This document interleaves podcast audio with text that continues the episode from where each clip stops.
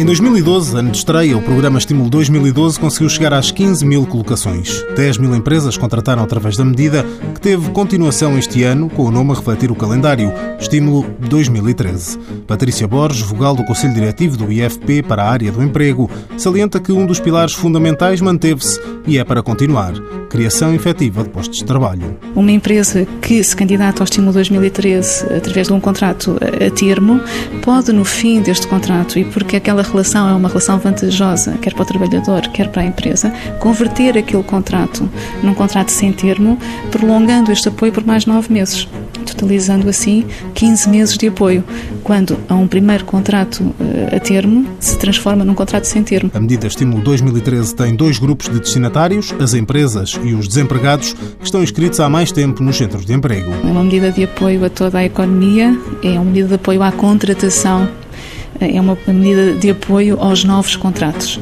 em empresas em que se verifique criação líquida de postos de trabalho. Ou seja, não é um apoio que chega a empresas que estejam em processos de despedimento, reestruturação, portanto, é um apoio que chega a empresas que estão a acrescer recursos humanos àquilo que já têm. Para as empresas que recorrem ao estímulo 2013, o apoio pode chegar a metade do salário do contratado e no fim desse contrato há um outro incentivo que pode ser aproveitado. Não há limite de idade, desde que se respeite as condições para celebrar um contrato de trabalho todos são elegíveis, desde que verificada o tempo de inscrição nos serviços de emprego. A candidatura das empresas é feita no portal Net Emprego.